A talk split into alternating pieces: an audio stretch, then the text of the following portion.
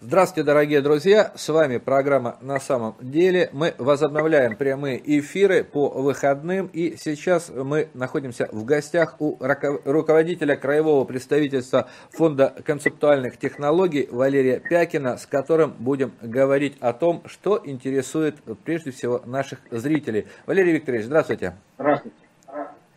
Ну, э, давайте, э, коль уж так, э, у нас разговор откровенный, то вот первый вопрос, который я прочитал не здесь, не в чате, а еще вчера, когда мы дали анонс, по-моему, ВКонтакте, человек написал, ну вот, о чем вы будете говорить с ярко выраженным троцкистом. Вот объясните, пожалуйста, вот что такое вообще троцкисты сегодня и в чем ярко выражается троцкизм? Я, честно говоря, вот совсем не могу понять. И троцкист ли вы на самом деле? Ярко выраженный троцкизм, да. Значит, прежде всего, троцкизм – это обязательное расхождение между словом и делом, когда умолчание э, по существу реализуется в ущерб поглашению, когда на словах одно, а на делах другое. Вот э, в этом отношении, почему вот это вот явление, это вообще одержимость. Э, почему э, это явление названо, названо троцкизмом по Троцкому? То есть на словах у него была борьба за, за великое счастье народа, но предложение методов работы и конечный результат, то, что вот выражалось, это вот репрессии, все прочее, это вот э, как раз э, и характеризует вот эту одержимость. Когда э, лес рубят, щепки летят, когда э, там, ну, на войне без потерь не бывает, или типа того, что когда, как там, э, благо кого-то превышает чье-то э, горе там, все. То есть, чего там считаться с маленькими людьми, когда э, идет поезд истории. Вот это все характеризует троцкизм. Если вы обратили внимание, то как раз против этого я постоянно и выступаю. Я постоянно говорю, что вот троцкизм, он руководствуется одной простой вещью цель оправдывает средства, то есть цель. А не важно, какие э, средства. А я же все время говорю, что цель оправдывают средства. То есть для достижения цели не все средства хороши. Вот это вот принципиальная разница между троцкизмом и не. Вот троцкисты, они идут на все для достижения своей цели. Ложь, провокация, там что угодно. Вот. Э, они используют как раз вот для этого, что нельзя идти по головам людей для достижения цели. Э, Валерий Викторович, ну э, теперь давайте уже к конкретике, к тем вопросам, которые задают люди прямо сейчас. Вот, э, честно говоря, меня тоже, не только вот зрителя, который пишет, удивили слова королевы Елизаветы, предупредившей о каком-то конце времен, конце света, и все готовьтесь к земле, как говорил Виталий Владимирович Кличко, великий украинский оратор. Вот это действительно так, что они уже с обреченной уверенностью говорят о неизбежности э, термоядерной войны на планете. И зачем они это э, артикулируют? Ну, они, это понятие разное. Если говорить о королеве Елизавете, то несмотря на то, что она является вывеской э, глобального предиктора «Атлантическое его крыло», тем не менее она является представительницей страновой элиты в лице Британской империи, над которой по-прежнему не заходит солнце. То есть вот страны британского содружества, это вот вся та же самая империя, только в несколько видоизмененном э, плане. И когда она говорит о неизбежном конце, она говорит о неизбежном конце Британской империи. Это в первую очередь. Что же касается ядерной войны, то она глобальному управлению не нужна ни в коем случае. По одной простой причине. У них нет запасной планеты, на которую бы могли они улететь. У них нет тех технологий, когда они могли бы перенести, образно говоря, на компьютер, на железо свои мозги и это выкинуть э, в пределы космоса. В этом плане очень хороший показательный э, сериал э, «Теория большого взрыва». Там все это объясняется как раз, что пока вот вынуждены работать с людьми, вынуждены и о людях заботиться.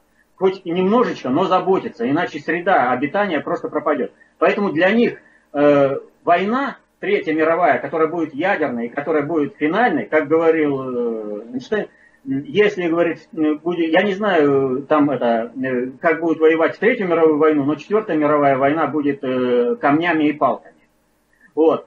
Им вот этого не надо. Поэтому они и блокируют. А вот что касается безысходности для Британской империи, то, что британский проект сворачивается, и он переводится на китайский проект, то это да. И вот э, здесь накладывается, с одной стороны, наклад... Э, закат Британской империи, а с другой стороны, невозможность, в общем-то, сохранения э, прежнего миропорядка, который устроил глобальный предиктор и который существует на планете 3000 лет. Вот, а, э, поэтому не надо вообще... Вот, о королеве э, Великобритании, она уже три года об этом говорит. Вот, не надо уж так как бы сильно на это рефлексировать. Она не посвящена в управление глобальной политикой, она осуществляет э, функции вывески. Ну, что-то она слышала, где-то она что-то знает. Викторович, ну вот смотрите, э, упреждая вопрос э, зрителя, я э, как бы сначала скажу вот о чем. В Праге создается интересный центр, из которого должны были начать и уже вовсю вещают на русскоязычный сегмент интернета. То есть вот нас должны каким-то образом парализовать информационной войне.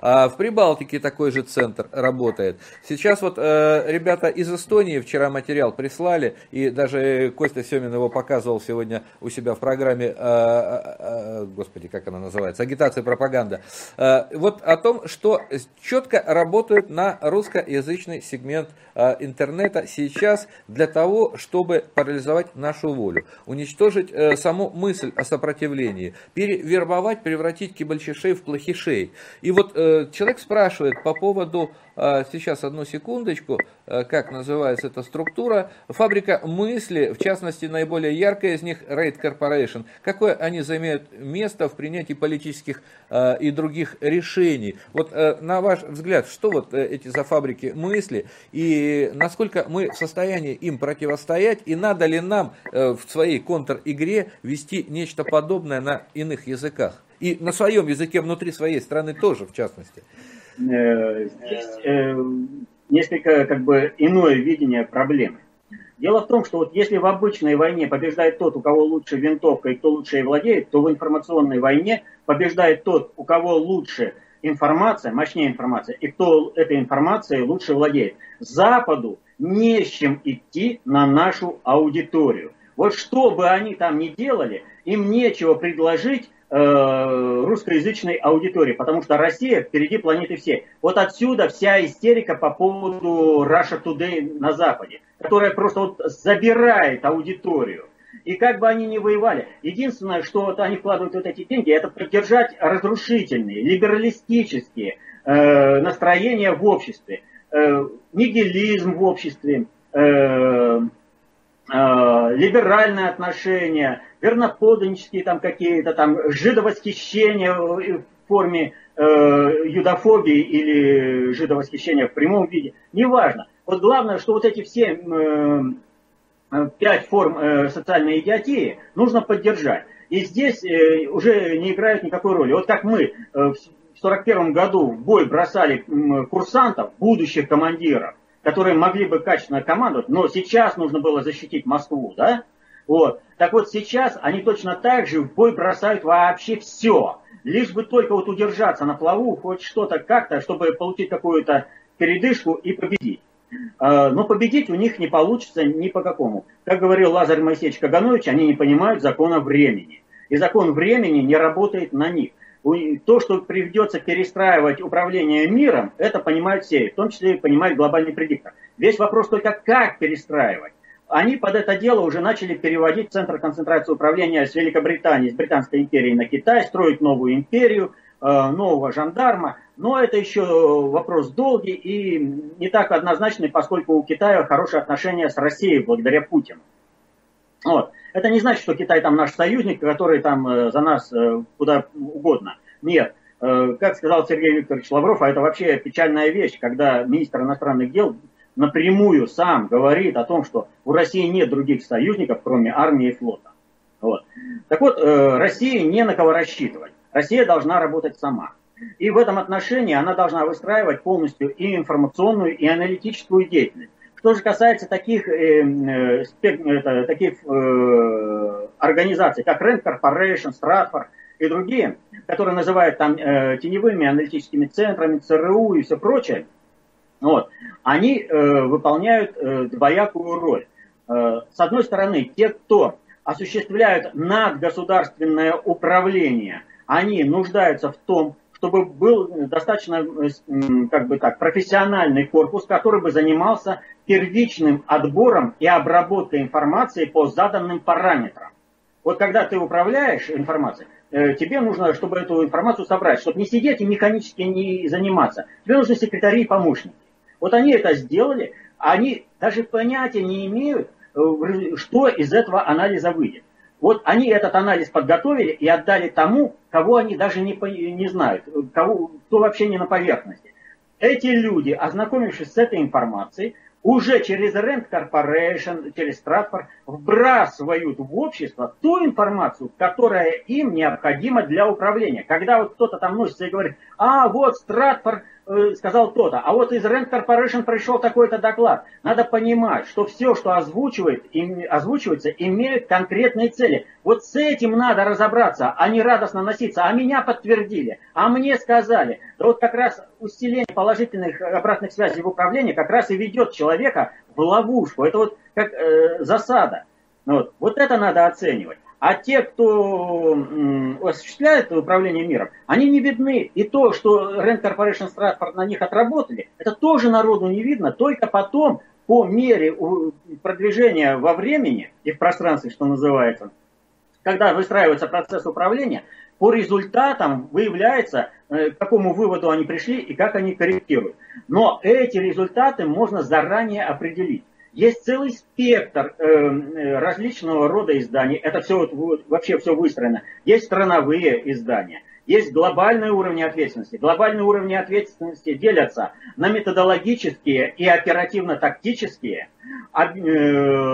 Есть это, которые решают объединительные вопросы, то есть они общее управление осуществляют оперативно-тактическим это. Вот, ну, э, приведу такой пример. Значит, методологический уровень, скажем, Нью-Йорк Таймс, оперативно-штабной уровень, Associated Press, а э, этот, кто называется, э, уже э, тактические, это пошли Франк, Франкфурт Альгемайны, Гардиан, Таймс, и вот такие вот уровни. То есть каждый работает на своем сегменте и отрабатывает свое. А что касается таких э, изданий, как BBC и CNN, это надгосударственные, но страновые э, изда, э, СМИ, которые осуществляют, э, как скажем, имперскую программу э, управления. То есть э, BBC от э, Британской империи, CNN от Американской империи. Валерий Викторович, очень интересные вещи сейчас происходят. Ну, страшные, конечно, но интересные в той же Сирии. Мы понимаем, э, что цель э, Вашингтона, сегодняшняя цель, это э, развязывание локальных, тактических каких-то, может быть, даже с применением ядерного оружия, войн, конфликтов, а может даже и мировой войны, но на Ближнем Востоке, на территории Европы, где-нибудь там, не знаю, на, в Центральной Азии. Но главное вынудить, понудить Россию ввязаться в эти конфликты, желательно даже с применением ядерного оружия. Но так, чтобы э, у России не было мысли в ответ на вот эти вот точечные, локальные, с поляками, с украинцами, с, э, э, не знаю, еще с какой страной, с Турцией, как они хотели сделать, чтобы не было желания отвечать по территории Соединенных Штатов. То есть главная задача, чтобы там все воевали со всеми, партнеры, союзники, враги, оппоненты. А Америка в это время находилась в стороне от схватки и снова только поднимала свой статус, зарабатывала на этом кровавом месиве, а потом еще и на восстановлении зарабатывала. Вот на, на ваш взгляд, на, насколько э, Россия понимает и готова к этому сценарию, и э, насколько велики шансы, что у Америки может получиться? У Америки как таковой нет цели, чтобы Россия ввязывалась в различные конфликты по всему миру. У Америки есть одна цель чтобы России не было. А соответственно этой цели у России должны быть такие проблемы внутренние, которые бы Россию делали недееспособной на каком-либо уровне во внешней политике. Поскольку если Россия вмешивается в какие-то внешние, э, на внешней политике, например, как в Сирии, это создает дополнительные проблемы Соединенным Штатам по управлению миром, по, по управлению своими, так сказать, союзниками, той же самой Европой. Вот. А если Россия не присутствует там, а Россия э, замкнута в себе, как в 90-е, э, то Соединенные Штаты главенствуют во всем мире безраздельно.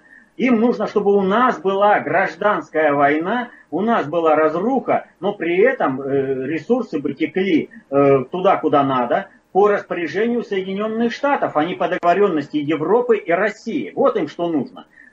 И Украину, и э, Сирию они дестабилизировали с одной целью. Для того, чтобы война пришла на территорию России. С территории Украины близко, чтобы русские убивали русских, а через э, Сирию, это вот вообще вся арабская весна, Магриб, Ближний Восток, это вот все, смотрите, хлынул поток беженцев в Европу. Но планировался гораздо более мощный поток этих беженцев, гораздо более мощная волна. И она должна была через Сирию, Афганистан, Турцию, через нашу Среднюю Азию, Кавказ хлынуть к нам полностью и затопить. А здесь внутренние ячейки исламистов, э, игиловцев должны были это все дело подстегивать, и чтобы это все катилось, чтобы у нас здесь э, вот это вот великое переселение народов сни, вот просто снесло, смыло как волной Россию, и ее больше здесь не было.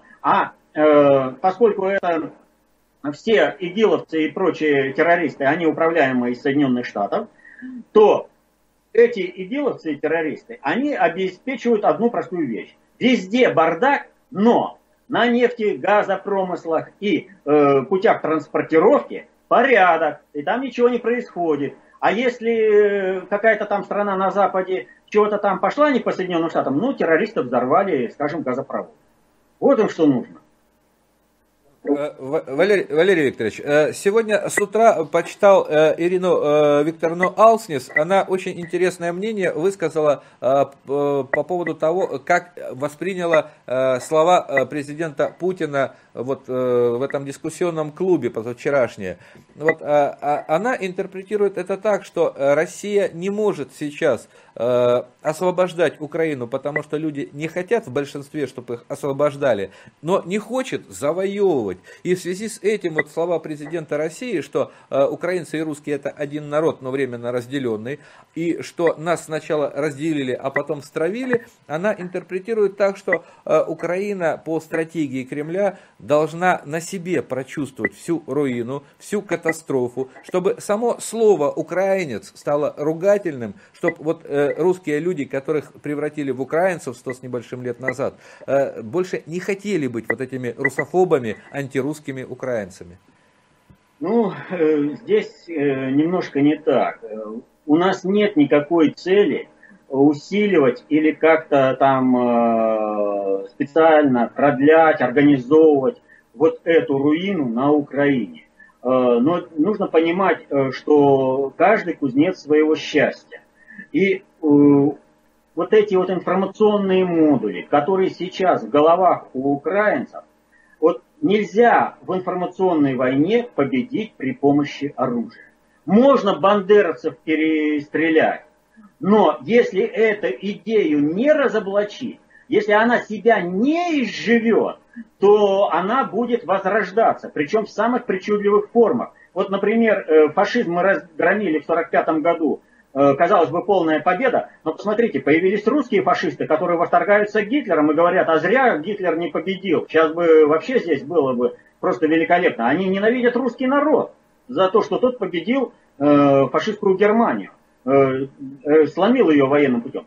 То есть э, э, мысль, она э, нельзя победить силой оружия, идею нельзя победить силой оружия, но э, нужно максимально способствовать людям, чтобы э, они могли вот это э, пережить, изжить из себя вот эти разрушительные э, информационные модули э, наименьшими, так скажем, э, потерями и ущербом для себя. Вот в этом плане и нужна отдельная э, э Украина, демократическая, нейтральная, чтобы вот эти модули, где будет запрещен э, бандеровщина, вот смотрите, какая ситуация сейчас.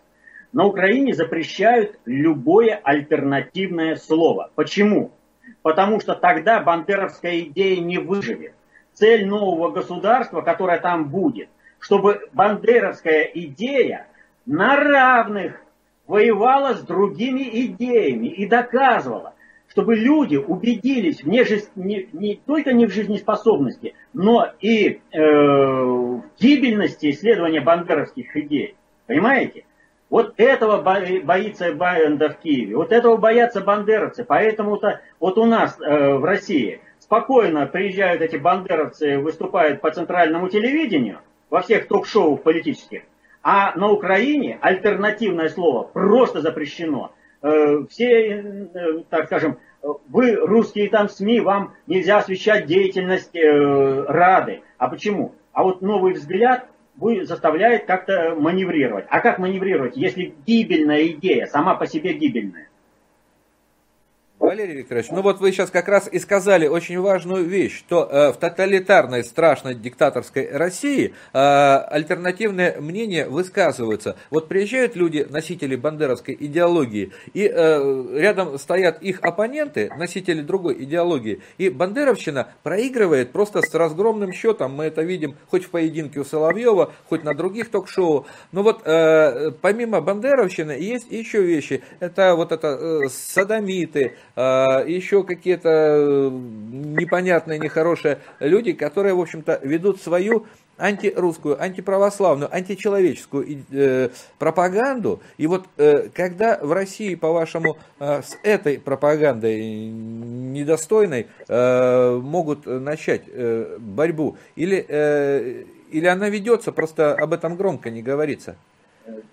Общество готово борьба ведется, принимаются определенные законы, но э, есть э, люди, которые в меру своего понимания работают на себя, а в меру непонимания, на того, кто знает и понимает больше, на э, врагов России, которые желают ее уничтожить. И в результате выстраивается игра на два паса.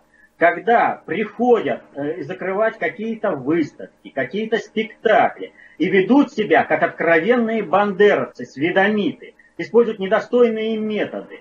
И вот, с одной стороны, какой-то там союз офицеров пришел там выставку закрыть, да, какая бы там эта выставка этого стержества не была, но ее бы никто не увидел и не услышал, если бы не блогеры и не вот эта акция. Зачем он там пошел с этой бутылкой с фекалиями там это разбрызгивать, да? Вот, это вообще, вот это вот как раз выражение украинства, это сведомизм чистейшей воды. Его пытаются перенести на нас. Для чего? Для того, чтобы опорочить саму идею, заблокировать реализацию вот этих разрушительных информационных тенденций внутри России, чтобы этот э, садомизм, разврат, э, вот все остальные гибельные вот эти варианты поведения, они бы укоренились у нас. И здесь вот Райкин, значит, выступает, а вот давайте объединимся и будем противостоять этому. Офицеры, мы там, и там православные, все, с крестами мы пойдем. Это, понимаете, это две марионетки на руках одного кукловода. И вот их устраивают там это борьбу на найских мальчиков э, для того, чтобы реализовать укрепление, чтобы не дать народу освободиться, чтобы э, вот козлы-провокаторы типа Милонова, они ведут народ совсем не туда, они по кругу ведут, чтобы не было эффективной борьбы. Именно вот с этим гомосексуализмом, садомизмом, там, э, с педофилией, другими извращениями, чтобы не было эффективной борьбы. Есть всякие вот эти союзы офицеров и Милоновы, которые просто извращают саму идею этой борьбы. И в результате этого есть внешнее давление, есть внутреннее сопротивление, причем на уровне элиты, есть э, абсолютно дискредитирующее поведение про, не даже не просто русского человека, а просто человека, понимаете? Ну так не, вед, не ведет себя человек, когда вот это вот все у него там, надо закрыть выставку, ты ее можешь закрыть э, специально, это, ну, как вот, спокойно, э, без эксцессов. Но зачем эти спектакли устраивать? А это вот для того, чтобы эта вся идея пошла. Ну, в окнах Авертона это все описано. На кого они работают. Вот э, в этом плане как раз Россия э, очень здорово выигрывает по сравнению с Украиной, где в какой-то момент право на насилие, право на принятие окончательного решения государство э, взяло и отдало всем, кому не лень. И вот э, когда люди на Украине видят, судят э, извращенцев, карателей из торнадо, а в это время их побратимы фекалиями обливают судей, э, угрожают их там прямо сжечь в здании суда, если те примут э, по закону решение, ну вот э, как можно реагировать? А вот то, что в России сейчас вот вы объясняете, что вот э, люди, которые приходят и начинают вести себя, может искренне, они за справедливость, э, Мизулина, Милонов, другие люди, вот они... Э, у них вот душа на распашку, они реально очень хотят, чтобы все было хорошо. А кто-то э, очень э, хитрый и умный, э, таких людей иногда так подталкивает, направляет и говорит, а вот смотри, вот там безобразие какое, а ну-ка быстренько давай побежим там устроим э, что-нибудь такое хорошее. И люди бегут и устраивают, не потому что они наемники, а вот использование хороших людей, активистов в темную, я это по блогерам и по пользователям социальных сетей вижу. Это немножко не так. То есть, э, понимаете, вот людей всяких много разных, да? И когда кто-то управляет процессом, он выбирает э, того человека, э, чье миропонимание соответствует твоим целям управления. Когда ты видишь, что человек, там, пусть он там переживает что угодно, но он принимает заведомо неправильные, гибельные э, методы исправления ситуации, значит, что нужно сделать? Этому человеку нужно дать эфир, про него сказать, его показать, его куда-то продвинуть политически, то есть площадочку ему расширить. А дальше он сам сделает. Он, э, это у нас описано в схеме управления лидером.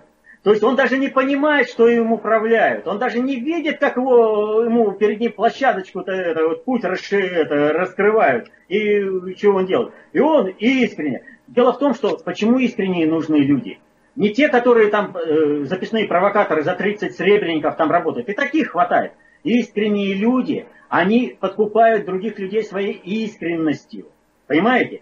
А когда, если нет этой искренности, люди не поверят, не пойдут за тобой. Потому и нужно вот таких людей, которые искренне рвутся в бой, но их используют для того, чтобы они сами себя же и погубили. Еще замечательно человек спрашивает, э, Э, откуда у вас есть это, эти источники информации, откуда вы э, их берете, как вы получаете эту информацию. Я вот мог бы даже коротко от себя ответить. У меня когда-то вот один писатель любимый был, он там про контору такую с большой буквы, слово контора описал. Так он описывал это, что мы берем информацию из открытых источников, из газет советских, отовсюду. Мы ее просто сопоставляем и из разных источников, а уже с помощью э, самых простых методов э, и э, анализа создается вот что-то стройное. Вот как бы вы это объяснили еще ну, четче, понятнее, чем я, человеку? Как брать информацию, как научиться ее анализировать и где ее может брать уже концентрированную? Значит, э, вот информация, э, от управления, э, процесс информационный, распространение информации есть э, управление. То есть, э, когда какую-то информацию выбрасывают в общество, то эта информация вызывает какие-то реакции у человека и провоцирует его на какое-то поведение. Поэтому э, такая борьба за все СМИ, поэтому такое, такая ненависть э, западных э, медийных э, лидеров э, к Russia Today, которая просто захватывает аудиторию. Э, почему? Russia Today дает э, другую информацию, которая при сопоставлении с той информацией э, дает человеку более правильное понимание того, что происходит, и значит, соответственно, этому человек более правильно действует. Так вот, э, как говорится, правду знают все, но знают все э, эту правду по частям. И вот эта правда она э, присутствует э, в информационном поле. Вот независимо от того, обладает человек методологией э, познания мира и выявления вот, этой правды и проведения анализа в жизни, или же он обладает такими навыками, необходимая информация по жизни, она ему приходит. Он постоянно живет. Только человек может ее видеть, слышать, а может не видеть и не слышать, э, будучи зашоренным определенными методиками обработки информации, которые он получил в процессе своей жизни. Поэтому я пользуюсь самыми открытыми источниками. Вот сейчас уже не требуется, как раньше, скажем, в 80-е, сопоставлять, сопоставлять, сопоставлять, потому что по закону времени происходит э, информационный, это, как там, информационная революция, когда такой информация идет вал. И эту информацию нужно просто правильно брать и встраивать ее как пазл в определенную э, схему управления. Для этого нужно знать, достаточно общую теорию управления, концепцию общественной безопасности. Вот как для того, чтобы разобраться с бухгалтерским анализом, необходимо знать математику, так вот для того, чтобы определиться, э, выплыть в этом информационном поле, нужно знать достаточно общую теорию управления. Вот если вы ее знаете, изучаете хотя бы, да, то тогда вы любое услышанное, любую услышанную или увиденную информацию вы точно начинаете э, э, сопоставлять с другой информацией. Вы еще не выявили процессы и явления, но у вас уже различные элементы вот этого пазла начинают сращиваться, и потом вы видите картинку. Вот. То есть э, знание власть. Надо над собой работать, надо изучать, вот и все. А источники, они все вот открыты. Телевизор посмотрите. Э, Валерий Викторович, давайте немножко к земле приблизимся в хорошем смысле слова, то есть поговорим о простых вещах, ну, все-таки на примере Украины той же. Смотрите, э, э, глава районной администрации Геническа, господин Воробьев, у которого сейчас начинают замерзать люди, отсутствует газ, вместо того, чтобы, как в прошлом году, упасть на колени и попросить у крымчан, у россиян, помогите, спасите, дайте газ, потому что Украина не дает, Э, идет на Чангасский мост, э, поднимает украинский флаг и начинает петь украинский гимн. Он может его сто раз там стоять, петь безостановочно в 100 метрах от российской границы. От этого э, людям тепло не будет. В это же время Николай Скорик, бывший крымский министр, одесский политик, руководитель Одесской областной организации сейчас оппозиционного блока, бывший регионал, жалуется, что как это так, вот при новой власти одного нашего депутата избили, второго покалечили, Э, третьего обижают.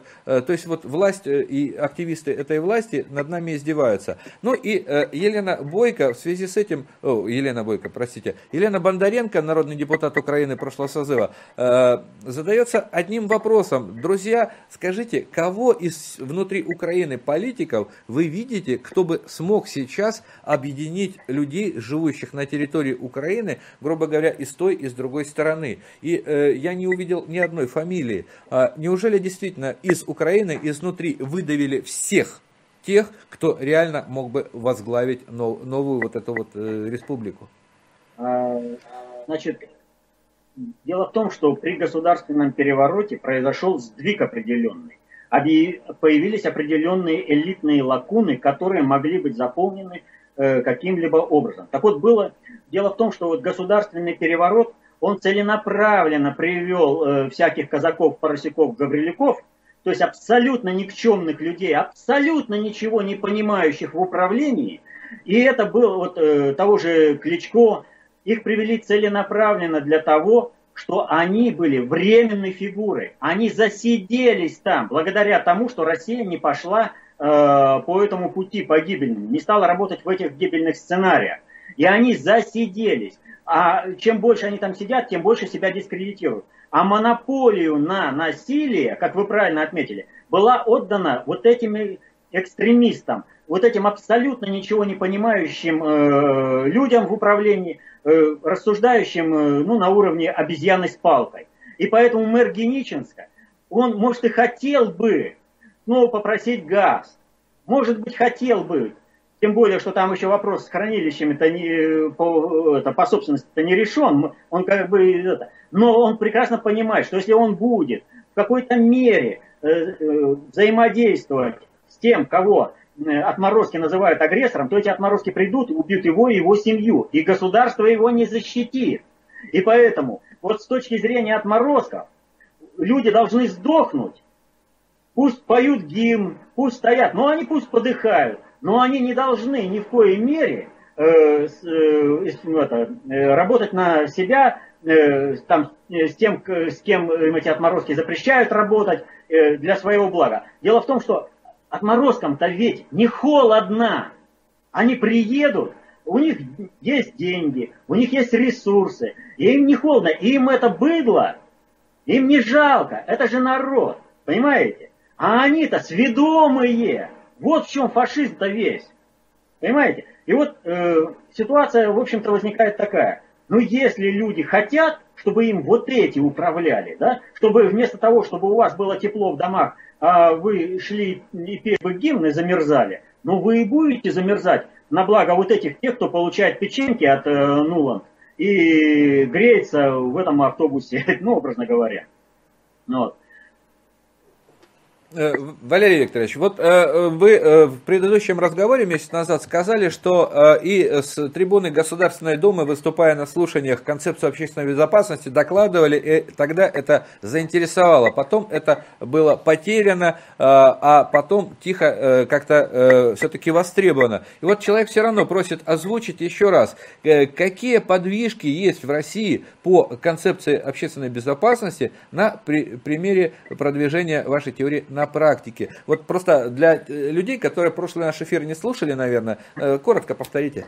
Если коротко, страна не погибла. Страна выжила, получив мощнейший информационный, экономический, военно-политический удар. Она выстояла, и теперь она считается одной из э, самых крутых стран мира.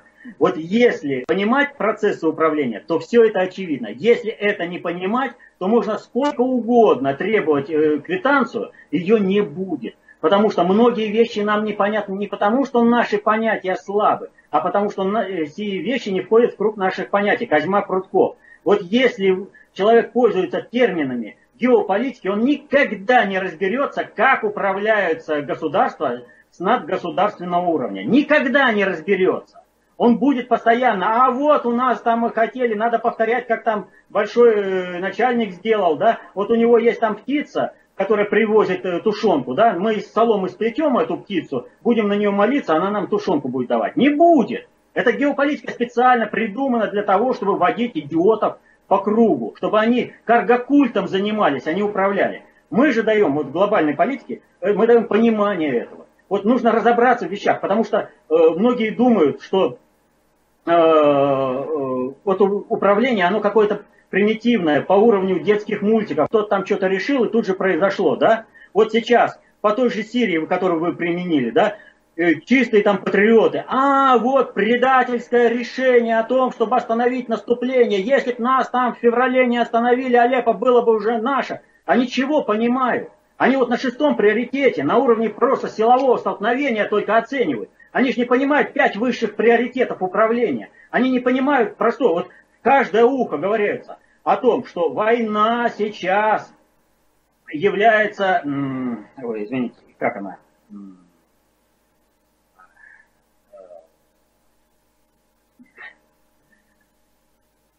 Вылетела из головы. Э, война по шести приоритетам. Как сейчас модно это слово-то центричная, там какая еще, вот, э, напомните. Ну, э, гибридная, наверное. О, гибридная, конечно, гибридная, смешанная война. А понимания того, что такое гибридная война, нет ни у кого. Гибридная война – это война по всем шести приоритетам. Когда действие на каком-то из одном приоритета неизбежно должно компенсироваться определенными действиями на других приоритетах. И поэтому, если у тебя на, пяти, на четырех высших, приори... Ой, пяти высших приоритетах ты не можешь поддержать наступление на Алеппо, его надо останавливать для того, чтобы залатать там. Иначе ты проиграешь на более высших приоритетах, у тебя страны не будет. Надо соотносить вот эти вещи. Вот. Валерий Викторович, ну у нас с вами еще минут 8 железно есть, и э, хотелось бы все-таки э, вернуться к э, вопросу, э, на который, э, ну я понимаю, что вы посмеетесь, скажете, а какая разница обоя ребоя. И тем не менее, вот э, мы понимаем, что э, часть американского истеблишмента э, тянет э, эту больную несчастную жену э, Уильяма Клинтона, а другая часть тянет э, бизнесмена и просто любителя красивых женщин, э, э, Дональда Трампа. На ваш взгляд, э, э, у Клинтон действительно уже 99%, что она победила, и если да э, или нет, то что поменяется вообще во внешней политике Вашингтона? Клинтон вообще речь не идет о победе. Это вот не надо, как говорится, не надо читать советских газет перед э, обедом, а это других нет, так они читайте. Дело в том, что иллюзию победы Клинтон создают СМИ.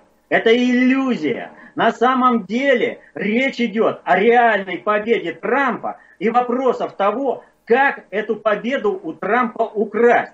Клинтон, уже понимая, что эту победу могут не украсть, она вот последнее это заявление о чем сказала? Трамп может победить, выборы-то честные, понимаете? Может победить, они вынуждены уже сливать. Поэтому э, здесь вопрос, э, вот для России, раз это зашел такой вопрос, нам нет никакой разницы, кто победит, Трамп или Клинтон. Это проблема глобального предиктора глобального управления. И это проблема, собственно, американского народа. Дело в том, что Трамп будет э, как бы укоренять Америку на собственные ресурсы менее кроваво, чем это будет делать Клинтон. По той простой причине, что Клинтон будет претендовать на глобальное э, как бы это, ну, паразитарное существование Соединенных Штатов, как они это сейчас делали. Но ресурсов у Соединенных Штатов нет. Вот, э, собственно, Клинтон и планово-корпоративной группировки, которая стоит за ней, хребет уже сломали глобальщики. Они уже объяснили гибельность вот э, э, такого следования. И Клинтон понемногу сливает выборы. Вот она, э, да тем более, что там сливать, если Трамп, в общем-то, ее обыгрывает по всем направлениям. И посмотрите, по Клинтону опять возобновляют э, расследование ФБР, э, скелеты из шкафа Клинтона, пос, Клинтон посыпались там по полной программе. Но дело в том, что у Америки есть огромное количество людей, вовлеченных в надгосударственное управление, которые являются отчасти страновой элитой, только отчасти, будучи ее представителями. То есть различные генералы, адмиралы, чиновники и все прочее, осуществлявшие э, функции жандарма над другими странами. Они вообще не понимают вот этой игры. Они думают, что государство это все, это предел. Что если президента поставили, там президент распорядился и все пошло. Они не понимают, как управляется государство. И вот, да, я просто лыков строку. Э, вчерашнее заявление Джозефа Байдена, вице-президента США, что он категорически не приемлет того, что ему могут предложить э, у Хиллари Клинтон стать государственным секретарем. Ну а зачем ей связ... ему связываться-то с ней? Все, она отработанный материал, она в любом случае отработанный материал. Дело в том, что те кланово-корпоративные группировки, которые стоят за ней, они ведь ее хоть, хоть тушкой полумертвой, как Борис Николаевич Ельцинов, тащить это, в Белый дом, а там уж мы сами разберемся. Может быть, будет двойник, может быть, заменим на вице-президента, это не важно, главное победить. Но сама победа ускользает из их рук по той простой причине, что чем больше проблем у Соединенных Штатов в мире, тем э, менее возможностей у страновой элиты управлять миром. Ведь они в битву за Масул-то ввязались, им нужна была победа, захват э, Масула к выборам. У них не было другого. А я когда говорил про это, говорил, нельзя э, не просчитывать э, дальнейшую перспективу. А сейчас Барзани говорит, три месяца на взятие Масула потребуется. А это все, это крах для страновиков. Ну и заканчивая э, наш эфир уже практически, я хочу э, поднять и зрителям, и вам настроение э, с вопросом, который побеждает в нашем сегодняшнем конкурсе вопросов. Алексей Громыкин спрашивает, возможно ли, что в теле Порошенко на самом деле находится инопланетный антисемит-анархист, внедренный американцами для расчленения постсоветского пространства на изумрудные частицы антиматерии. Вот такой веселый вопрос задает человек. Ну, понятно, что ну, он вам задает... рептилоиды и все прочее. Ну, а что тогда? Если такая мысль возникла, ложитесь и помирайте. То есть тогда, значит, ну, если ничего не определяют люди, да, везде там инопланетяне, ну, а что тогда дергаться? Быть э, питательной трушкой, что ли, для них? Вот. Нет, конечно, глупости все это. Вообще это, опять же, для того, чтобы люди занимались чем угодно, только нереально разбирались в управлении, и кинуто все это про инопланетян и рептилоидов. Там. Ну да, э, я просто помню, как э, рассказывали о том, что с Обамой не связывайтесь, на самом деле он рептилоид, а потом сказали, что Путину помогают инопланетяне, и поэтому он так резко стал выигрывать. То есть нас убеждают, ребят, сидите ровно на попе, никто ничего не делайте, потому что там где-то все за нас и без нас решено. То есть нас, вот как европейцев сейчас превращают в безволенную субстанцию, в медузу, да, которую можно изнасиловать в бассейне или на кладбище, можно поставить строить стойло. Вот так и нас пытаются сделать такими же медузками-европейцами, а мы этого не хотим и не позволяем. Дело в том, что нас э, не пытаются сделать такими безвольными. За прошедшие тысячи лет, когда Запад э, выстроил политику завоевания России, они убедились, что русский народ не будет таким безвольным, как европейский. И поэтому речь идет о полном уничтожении. Вот те либерасты, оппозиционеры, которые ратуют э, за европейские ценности здесь, они не понимают простой вещи. Они точно так же, как и, совки, ватники и прочее, как они там обзывают э, русский народ, приговорены к уничтожению. Они не нужны. Вот э, пусть посмотрят, например, э, Соединенных Штатов, и куда делись те же вожди, вот э, последний из Магикан. Ну, служил он англичанам по полной программе стал последним из магикан, умер, и все, и племени нет. Вот то же самое со всеми этими либерастами. Они нужны ровно для того, чтобы уничтожить народ, а там и ты сдохнешь. Вот и все.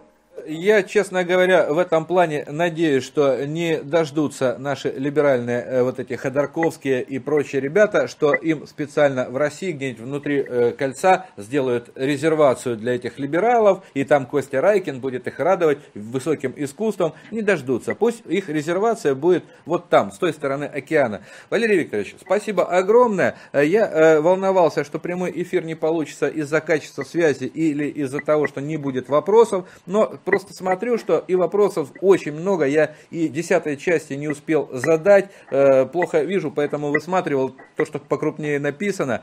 Э, буду очень рад продолжить наше общение, в том числе и в прямом эфире. А если э, мы с вами опять продолжим в формате видеоконференции общаться с умными, интересными собеседниками, ну, это вообще будет замечательно.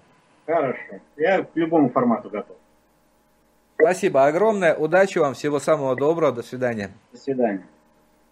Итак, дорогие друзья, заканчиваем прямой эфир с Валерием Викторовичем Пякиным. Я э, надеюсь, что каждую субботу мы сейчас будем такие эфиры делать в 12.00. Постараемся без опозданий. И э, пока боюсь, стучу вот три раза. Но надеюсь на то, что в следующий раз мы встретимся э, с замечательным военным переводчиком, э, корреспондентом, журналистом, э, писателем Андреем Константиновым. Я собираюсь поговорить с ним о тех странах, где он был военным переводчиком. Он встречался и общался с Мамаром Каддафи. Ну, человеку есть что рассказать из прошлого и сверить с настоящим и заглянуть в будущее. Андрей Константинов, если все получится, в следующую субботу будет в прямом эфире программы «На самом деле». Ну, а пока спасибо вам за внимание. Всего самого доброго. До свидания.